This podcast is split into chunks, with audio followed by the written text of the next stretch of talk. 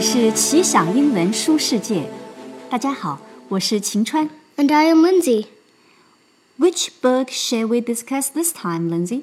My favorite book series, Percy Jackson and the Olympians. It is a pentology, a fantasy adventure. 在美国，如果家有七到十七岁的小孩，你必定知道 Percy Jackson 的大名。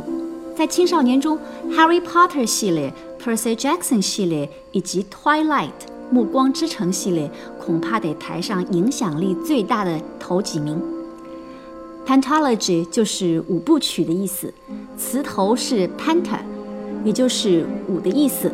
比如 Pentagon 就是五角大楼，Fantasy 呢就是小说分类中的玄幻奇想类。Lindsay，what makes Percy Jackson series so unique？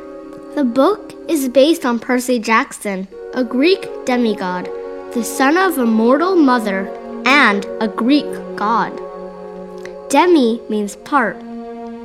Just like his background, the book combines Greek myths and the modern life of a city boy. The author, Rick Riordan, does a good job on putting a modern spin on the myths. After reading the series, we got extremely familiar with the classic gods and goddesses, although the story settings are largely based on normal everyday settings. As a hero, Percy must have some special gift. What is it? And what also makes him a normal boy? Percy is the son of Poseidon, the god of ocean. He can get more powerful when he is in the water, and he can heal himself in the water, even when he is injured. This special talent saves him many times in his adventures. In normal life, he is an 11 year old boy with ADHD who is constantly in all sorts of trouble at school. ADHD 就是 Attention Deficit Hyperactivity Disorder，注意力缺陷和多动症。作者本人原来是一个历史老师，儿子有同样的病。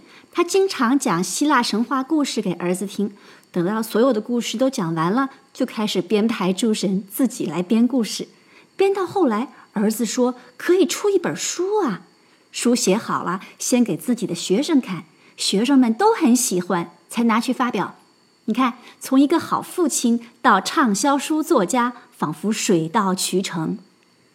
Not only Percy has both sides of the superpowers and a normal boy. The Greek gods themselves take on modern looks too. Zeus, lord of the sky and thunder, wears a business suit. Poseidon, the god of the ocean, wears a Bermuda shirt and shorts. Ares, god of war, rides on a Harley Davidson motorcycle. Can you imagine these serious gods appearing the same as anyone we meet? These details are all blended perfectly together The touches of normality, like the Metropolitan Museum of Art and New York City itself, make the ancient myths so refreshing.